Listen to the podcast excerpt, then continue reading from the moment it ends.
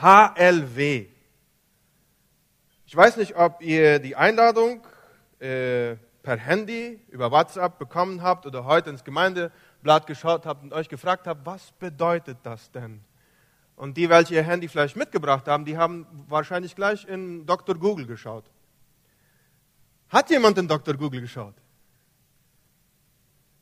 Ah, jetzt tun sie sich alle unschuldig. Naja, ist ja auch kein Problem.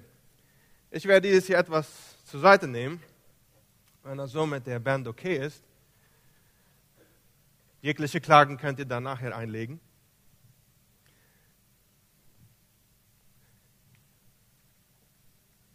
HLW. Es wird eine HLW benötigt.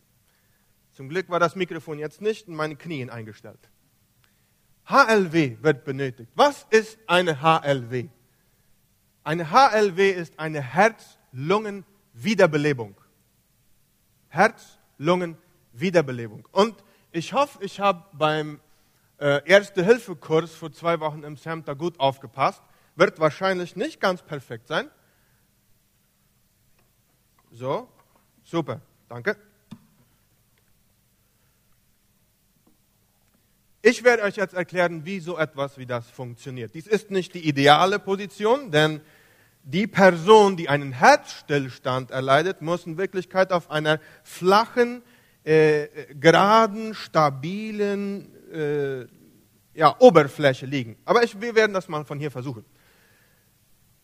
Wenn wir ein HLW, eine HLW ausüben an einer Person, dann müssen wir uns ganz sicher gehen, dass da wirklich ein Herzstillstand vorgelaufen ist. Denn wenn dann nicht ein Herzstillstand vorgelaufen ist, dann sollten wir das nicht machen, denn damit können wir das Herz anhalten. Das ist so wie eine Herzmassage. Aber wir können das abprüfen mit dem Zeigefinger, mit dem Langefinger zusammen. Wir haben drei Zonen, wo wir das abprüfen können. Den Puls zu messen. An der Seite vom Hals, ungefähr zwei Finger breit ab vom Adamsapfel. Oder an dem Handgelenk, in der Innenseite vom Handgelenk, da ungefähr, wo man die Uhr umschnallt, wenn du sonst vielleicht eine Handuhr brauchst. Aber die ganz, die ganz sicherste Zone ist in der Leiste. Hier, an, die, an den Seiten. Wenn am Hals und am Handgelenk schon kein Puls mehr vorhanden ist, dann kann man diesen noch in der Leiste finden. So das sollte man sich ganz versichern, dass da wirklich kein äh, Herzschlag mehr vorhanden ist im ganzen Körper. So, wenn wir das geprüft haben und da ist wirklich, da, da, ist was vorgelaufen, das können viele Szenarios sein, aber da ist was vorgelaufen und diese Person liegt da, die hat keinen Puls mehr, dann können wir, wenn wir vielleicht etwas dieses besser managen als ich heute, da äh, eine sehr große Hilfe sein. Was machen wir? Wir knien uns neben die Person, die ganz wahrscheinlich liegt. Äh, wir knien uns neben die Person ungefähr, dass die Schulterlinie in, unserer, in, in, der Mitte von unserer Knielinie ungefähr ist. So, das ist wirklich auf der Höhe von der Brust.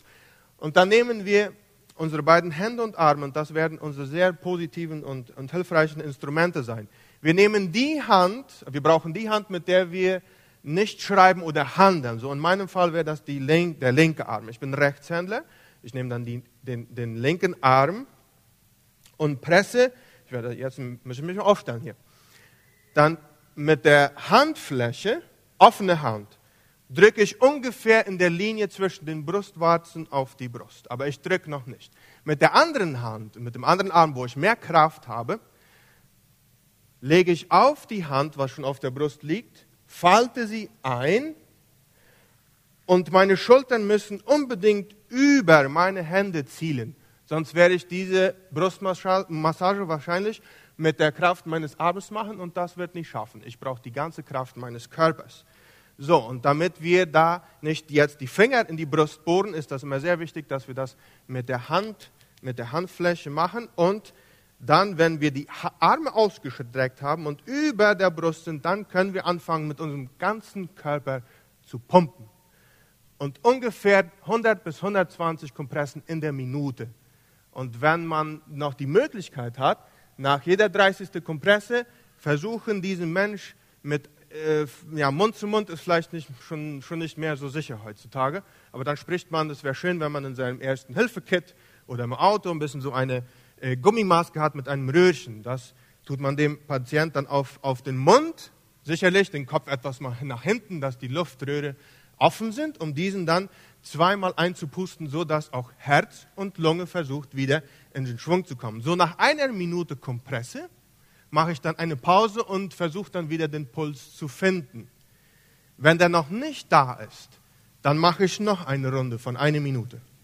Und das so lange, bis der Puls zurückkommt oder bis die Ambulanz da ist. Hier in unserem Land wäre vielleicht die erste Option etwas sicherer.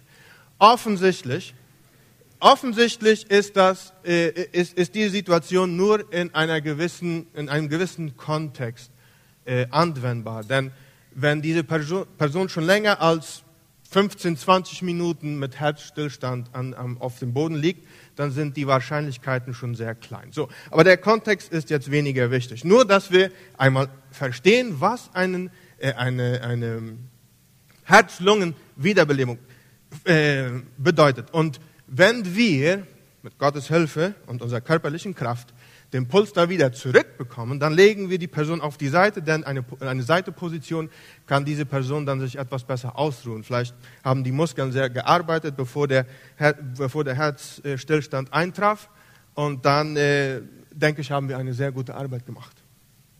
Das ist HLW. In großen Rissen. Ich habe gut aufgepasst, Elmer, ja? Sehr gut, danke. Wir hatten nämlich im Center den Erste-Hilfe-Kurs und da wurde dieses vorgeführt. Da sind noch sehr viele andere Kleinigkeiten, die da mit reinkommen. Aber dazu bräuchte ich hier mehr Zeit und die will ich hier jetzt nicht investieren in, in dieser Vorführung. Und wie wir die vorigen Kollegen in der Predigt gehört haben, sind wir uns, äh, haben wir das immer gesehen und gehört, dass Jesus äh, Wortspiele ausgesucht hat, die die Gemeinde, an denen Jesus durch Johannes schreibt, das immer verstehen konnte. Und als ich anfing, äh, Offenbarung 3, die Verse 1 bis 6 zu lesen, dann habe ich, mir, ich mich dieselbe Frage gestellt. Was? Wieso hat Jesus diese Worte ausgesucht? Und um das etwas zu verstehen, will ich genauso wie die anderen auch einen äh, kleinen Anblick geben, was oder wer ist diese Stadt Sardes. Sardes steht als fünfte Gemeinde auf dem Postweg. Also wir sind ja schon in dem fünften Brief. Sein Name bezieht sich auf zwei Städte. Das originale, das ursprüngliche Sardes, das auf einem Hügel 500 Meter von der Ebene entfernt auf dem Berg Tmolo lag können wir das einmal danken, Govert, dass du das anstrahlst. Offensichtlich sind die Sardes Ruinen, aber wir sehen da ganz im Hintergrund, im Bild links unten, äh, einige Ruinen hervorragen. Und da sehen wir rechts oben, das etwas vergrößert, das sind die letzten Ruinen von dem originalen Sardes. Also so sehen sie aus. Es wurde später von einem äh, Erdbeben ganz zerstört. Und der Brief in Offenbarung an Sardes ist an dem Sardes, Sardes im Tal geschrieben. Um die Jahreszeit gab es Sardes auf dem Hügel schon nicht mehr. Aber da hat Sardes angefangen. Und 700 Jahre bevor dieser Brief geschrieben wurde, war Sardes, das Original, ich werde jetzt erstmal vom Sardes, äh, von, von dem Hügel sprechen, eine der größten Städte der zu jener, Zeit, äh, der zu jener Zeit bekannten Welt. In eine ihrer großen Stärken war, dass das originale Sardes, die Hauptstadt, auf dem Hügel lag, umgeben von Klippen und nur wo diese Klippen sich wirklich mit der Bergkette trafen, gab es einige Möglichkeiten hereinzukommen. Also deshalb, als Sardes wuchs, konnte, hatte es keinen Raum mehr in der Hauptstadt und da musste es in das Tal verlegt werden, da wo wir links unten die Ruinen sehen. Also wirklich super sicher äh, und praktisch undurchdringlich. Der anfängliche Reichtum von Sardes stammte auch äh, von den Mineralien und Edelsteinen, die sie aus einem Fluss, der mitten durchs Tal floss, gewannen. Und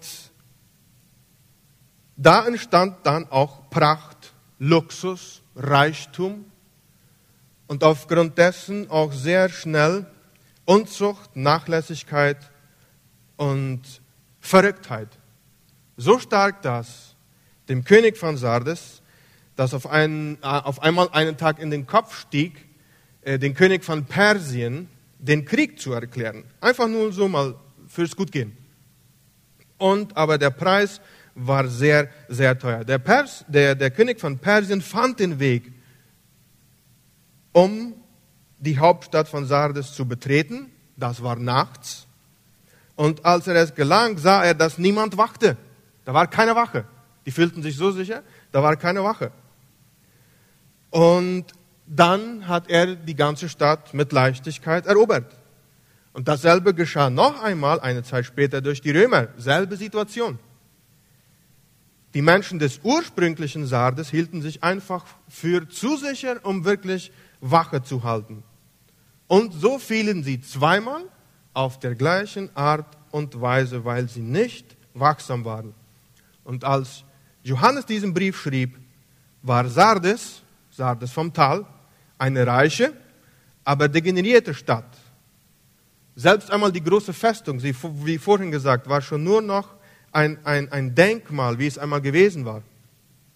Es war eine Stadt ohne Leben und ohne Geist. Seine, seine Bewohner waren immer noch zu faul, um wirklich wachsam zu sein und Wache zu halten. In dieser unstabilen Atmosphäre hatte auch die christliche Gemeinde ihr Leben, ihre Vitalität verloren und war eher ein toter Körper als ein lebendiger. Eine solche Gemeinde in einer solchen Stadt wusste ganz genau, was der auferstandene Christus mit Wache auf sagen wollte. Wir befinden uns in Offenbarung, Kapitel 3, die Verse 1 bis 6. Ich lade ein aufzuschlagen oder anzumachen und dass wir den Vers ähm, Verse 1 bis 3 einmal lesen. Also die Überschrift nach Hoffnung für alle lautet der Brief an die Gemeinde in Sardes. Ich lese Verse 1 bis 3. Schreibe an den Leiter der Gemeinde in Sardes. Das sagt der, dem die sieben Geister Gottes dienen und der die sieben Sterne in seiner Hand hält. Ich weiß alles, was du tust. Man sagt von euch, dass ihr eine lebendige Gemeinde seid, aber in Wirklichkeit seid ihr tot. Wache auf und stärke die wenigen, deren Glauben noch lebendig ist, bevor auch ihr Glaube stirbt. Denn so wie du bisher gelebt hast, kannst du vor Gott nicht bestehen. Hast du denn ganz vergessen, wie du Gottes Wort gehört und aufgenommen hast? Besinne dich wieder darauf, kehre um und ändere dich von Grund auf. Wenn du nicht wach wirst, werde ich plötzlich da sein, unerwartet wie ein Dieb, und du wirst nicht wissen, wann ich komme.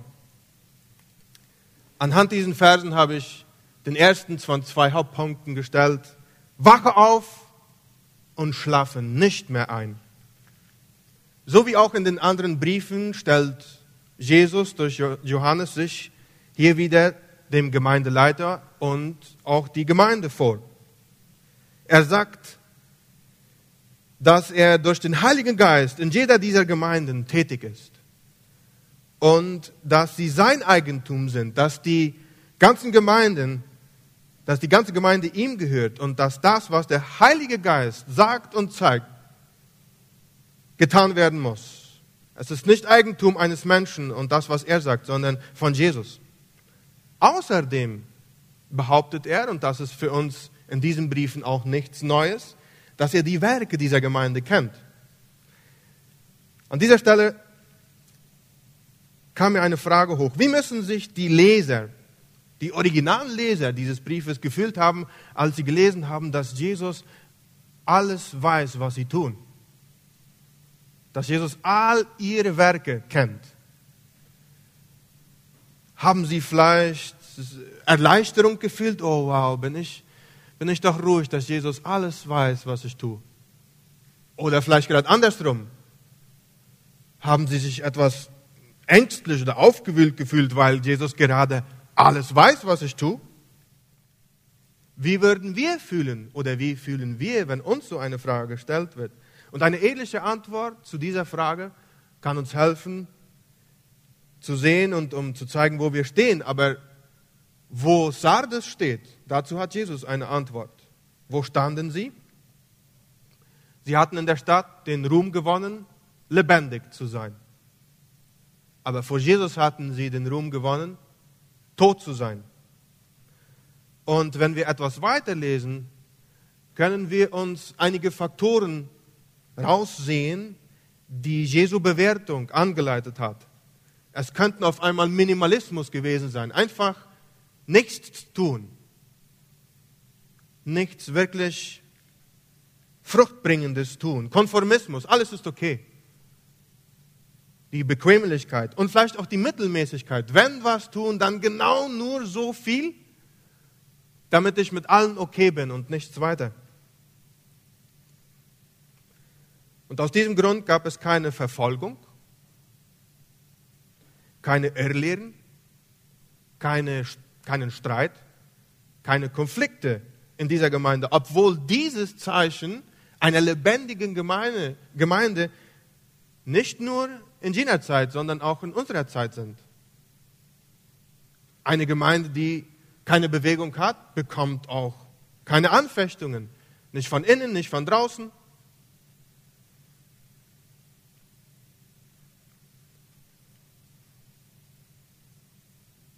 Dieses sehen wir sehr oft, wenn wir die Pastoralbriefe von dem Paulus durchlesen. Zum Beispiel 2 Timotheus Kapitel 3, Vers 5 spricht davon, nach außen tun sie zwar, als seien sie fromm, aber von der Kraft des wirklichen Glaubens wissen sie nichts. Die Gemeinde in Sardes hatte ihren geistlichen Puls verloren.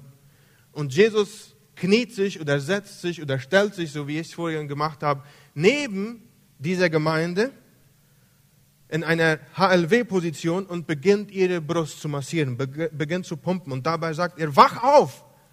Es gibt noch Dinge, die noch nicht ganz verloren sind. Es, du hast noch Gläubige, für die es sich zu leben lohnt. Erinnere dich nur daran, wie du mein Wort erhalten hast. Erinnere dich daran, wie du damals warst, als du es erhalten hast. Und du wirst dich daran erinnern, weil du hast es von mir bekommen, sagt Jesus. Und wenn du dich dann erst besinnst, dann gehorche wieder, kehre um und bereue alles, was du aufgehört hast zu tun, um wirklich am Leben zu sein. Kommt uns diese Gedankenlinie nicht bekannt vor? Wir haben sie vorher schon ungefähr auf diese Art und Weise gehört. Im Brief, im ersten Brief an die Gemeinde an Ephesus, Kapitel 2, Vers 5 und weiter, da sagt Jesus auch zur Gemeinde in Ephesus, erinnere dich daran, da wird von der ersten Liebe gesprochen, erinnere dich daran, was du dachtest, sagtest und tatst, als, du, als wir nur noch eben an, angefangen haben, zusammen zu gehen. Und dann kehre um und dann tu wieder die Dinge, die du am Anfang tatst. Dieses ist der gleiche Gedankengang. Denn wenn ihr dies tut, werdet ihr wirklich aufwachen und wach bleiben und schlaft nicht mehr ein. Denn wenn du es tust, kannst du nicht Wache halten. Du kannst nicht wachsam sein. Und wenn du es am wenigsten erwartest, werde ich über dich herfallen wie ein Dieb, sagt Jesus zur Gemeinde. Und diese Aussage weist, äh, äh, weist zweifellos auf, ein, auf sein zweites Kommen hin, für das Jesus sie bereit machen will. Später in Offenbarung, Kapitel 16, Vers 15, äh, schreibt Johannes, äh, doch vergiss nicht, sagt Christus, ich komme plötzlich und unerwartet wie ein Dieb. Nur wer wach bleibt und bereit ist, wird an diesem Tag glücklich sein. Nur wer seine Kleider griffbereit hat, braucht dann nicht nackt herumzulaufen, und sich zu schämen. Eine deutliche Warnung an eine tote Gemeinde in Sardes. Trotz des Herzstillstands von dieser Gemeinde besteht Hoffnung, denn ihr Puls äh, scheint zurückzukehren und, und sie, sie scheint doch noch Leben zu haben. Lesen wir doch die Verse 4 bis 6.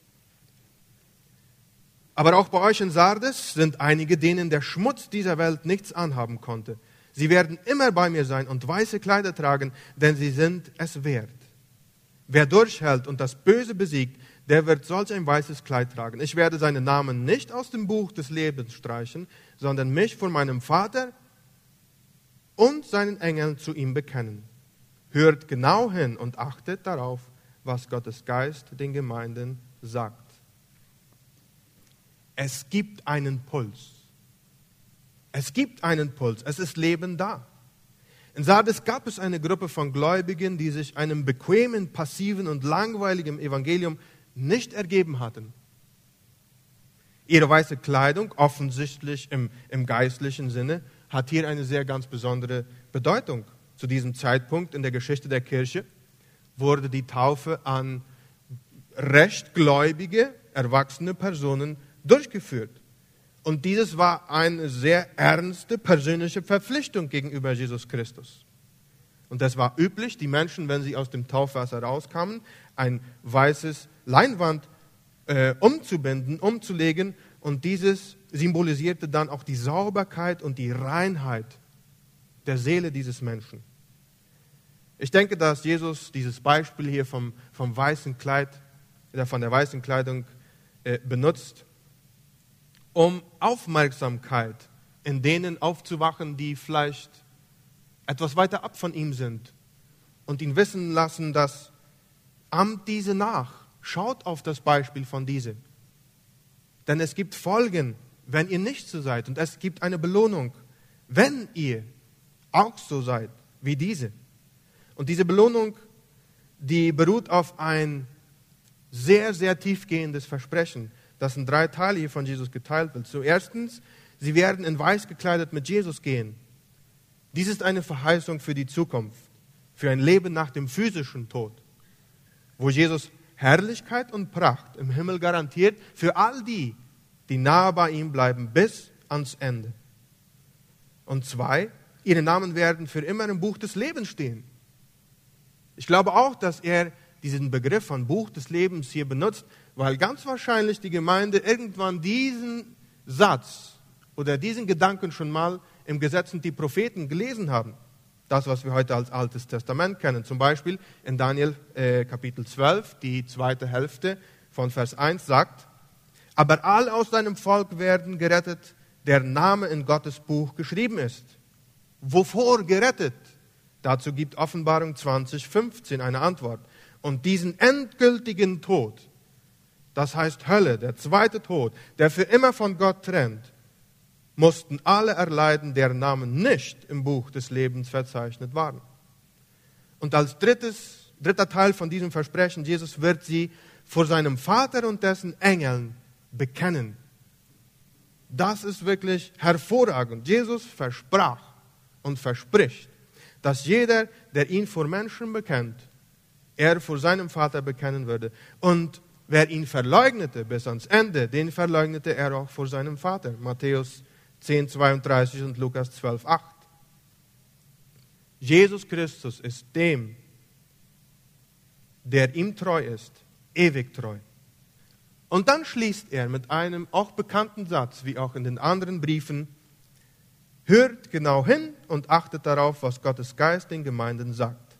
Das Verb sagt ist ein aktives Verb das die Kontinuität einer Handlung anzeigt. Das heißt, dass dieser Titel des Briefes auch ganz äh, leicht der Brief an die Gemeinde in Asunción sein könnte. Denn es ist aktiv vor so vielen Jahren für die Gemeinde in Sardes genauso wie für uns heute. Was kann dieses für unsere Gemeinde, für unsere Versammlung, für uns persönlich bedeuten? Rekapitulieren wir. Wache auf und schlafe nicht mehr ein. Vielleicht bist du in deinem Leben als Christ an einem Punkt angelangt, wo du vielleicht müde bist. Ich kann mich noch an äh, einen Indianer erinnern, der bei meinen Eltern arbeitete. Der, äh, der hieß Johann. Und Johann war ein Christ. Und er war eines, einer von den wenigen Christen in, seiner, äh, in seinem Volk. Und eines Tages kam er ganz traurig äh, bis uns zu Hause und sagte zu meiner Mutter, und weil er schon viele Jahre mit meinen Eltern gearbeitet hatte, konnte er auch ein bisschen Plattdeutsch. Und dann sagte er zu meiner Mutter, weißt du Wort? Mina cansado cristiano. Und ich weiß nicht, ob du das auch verstehen kannst, aber meine Mutter, denke ich, konnte das verstehen. Da kommt ab und zu Müdigkeit mal rein, Routine, Enttäuschungen, in unserem, in unserem geistlichen Leben. Alte Sünden, ein falsches Gott oder ein, ein Jüngerschaftsbild, das wir haben, vielleicht auch Bequemlichkeit oder, oder Selbstgenügsamkeit. Vielleicht haben diese Dinge hin und wieder mal das Sagen in deinem Leben und daraus können nur mal Minimalismus, Konformismus und Mittelmäßigkeit herauskommen in unseren Werken an Gott. Vielleicht bemüht sich hier jemand wirklich nur so viel zu tun, um dass er nach außen nicht das Bild gibt, dass er wirklich nach innen mehr tot als lebendig ist. Dann sagt Jesus zu dir und zu mir, wache auf, erinnere dich daran. Erinnere dich an Jesus und was er am Kreuz von Golgatha aus Liebe zu dir und zu mir getan hat. Denke wieder daran, dass all deine Sünden vergeben sind und dass er dich würdig gemacht hat, Sohn und Tochter Gottes genannt zu werden. Erinnere dich daran, dass du dich damals verpflichtet hast, aus Dankbarkeit und Liebe zu ihm nach seinen Prinzipien zu leben. Wenn du es dann in deinem Gedächtnis hast, dann gehorche diesem wieder. Treffe eine Entscheidung, unabhängig davon, ob deine Gefühle mitmachen oder nicht. Tue Buße. Bitte Gott um Vergebung für die Dinge, die du vielleicht aufgehört hast zu tun. Die du am Anfang tatst, aus Liebe zu Gott und zu Jesus. Denn nur dann können wir die Nacktheit und der spirituellen Scham entrinnen und für die Wiederkunft Jesu wach bleiben. Wach bleiben? Ja, wach bleiben in unserer Haltung, in unserer Mentalität, in unserem Denken gegenüber dem Herrn. Wach bleiben angesichts der Angriffe Satans, weil sein Ziel ist nur, uns von der Liebe Gottes zu entfernen. Wach bleiben angesichts der Versuchungen unseres eigenen Fleisches oder denen der Welt. Wach bleiben in unseren guten Werken. Denn so, wie der Herr, denn, so, denn so wie wir Dinge vom Herrn verlangen, verlangt er auch von uns. Und vor allen Dingen wach bleiben vor dem Kommen des Herrn, weil niemand den Tag oder die Stunde kennt, wo die Ewigkeit für dich oder für mich in die Zeit eindringen wird. Der Gemeindevater Augustinus sagte einmal, der letzte Tag ist ein Geheimnis, damit wir jeden Tag wachsam sind. Aber es gibt Puls. Der Puls ist da. Es gibt so sehr viele unter uns, die in ihrem geistlichen Leben tagtäglich im Dienst an Jesus sind, viel Puls haben, eine ganze Menge. Es gibt so viele, die versuchen, ihr Bestes zu geben in der Nachfolge ihren Meisters, indem sie sich Zeit nehmen, die Bibel zu lesen, zu studieren, Zeit nehmen für das Gebet.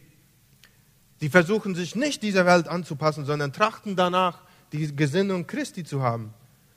Sie versuchen dem Teufel zu widerstehen und der, vor der Versuchung davonzulaufen. Sie fasten. Sie leben, ihr Geist, sie leben ihre geistlichen Gaben und deren Früchte im und außerhalb dieser Kirche. Sie geben freudig. Sie bemühen sich wirklich jeden Sonntag in den Gottesdienst zu kommen oder ihn äh, über online zu folgen. Sie helfen den Bedürftigen und Armen. Sie besuchen Brüder und Schwestern, um sie zu ermutigen. Sie predigen Jesus durch ihr Beispiel und auch durch Wort. Und ich gebe Gott die Ehre für diese. Denn aufgrund von diesen Leuten gab Jesus der Gemeinde in Sardes eine neue Möglichkeit und gibt uns heute als Gemeinde auch eine neue Möglichkeit. Eine HLW, um unseren Puls zurückzubekommen. Wo brauchen wir Jesus? Wo brauchen wir Jesus, dass er sich über uns beugt und wieder belebt? Vielleicht in unserem Privatleben, in unserer Gedankenwelt, wenn wir mal so ganz alleine sind, vor welchen Gedanken ertappen wir uns? Vielleicht in unserer persönlichen Beziehung mit Jesus. In unserer Ehe, sei sie noch nur ganz jung oder schon etwas fortgeschrittener. In unserem Dienst für ihn bräuchten wir da ein HLW, damit der Puls, die Freude für den Dienst am Herrn wieder zurückkommt oder etwas lebendiger wird. Vielleicht in irgendeiner Freundschafts- oder Liebesbeziehung, in der du gerade bist. In deinem oder in unserem Unternehmen, das wir anleiten oder haben in unserem Studium, das wir gerade angefangen haben oder schon vielleicht im zweiten oder im dritten Jahr sind oder fast abgeschlossen haben, in, unserer, in unserem alltäglichen, vielleicht in, in unserem körperlichen, geistlichen und, und emotionalen Gesundheit. Wo in unserer Existenz gibt es mehr Tod als Leben? Wir können eine Antwort darauf geben. Und eine sehr schöne Art und Weise, auf Gottes Wort zu antworten, ist durch das Singen. Denn Singen, so wie wir gestern auf der Gemeindestunde gehört und miterlebt haben, wirklich konnektiert Menschen mit Gott. Und im nächsten Lied, Nimm du mich ganz hin, gibt es die Möglichkeit, auf diese Einladung von Jesus zu antworten. Und er sagt, höre genau hin, hört genau hin, was der Geist an die Gemeinde sagt. Das hat er heute gesagt. An dir und an mir.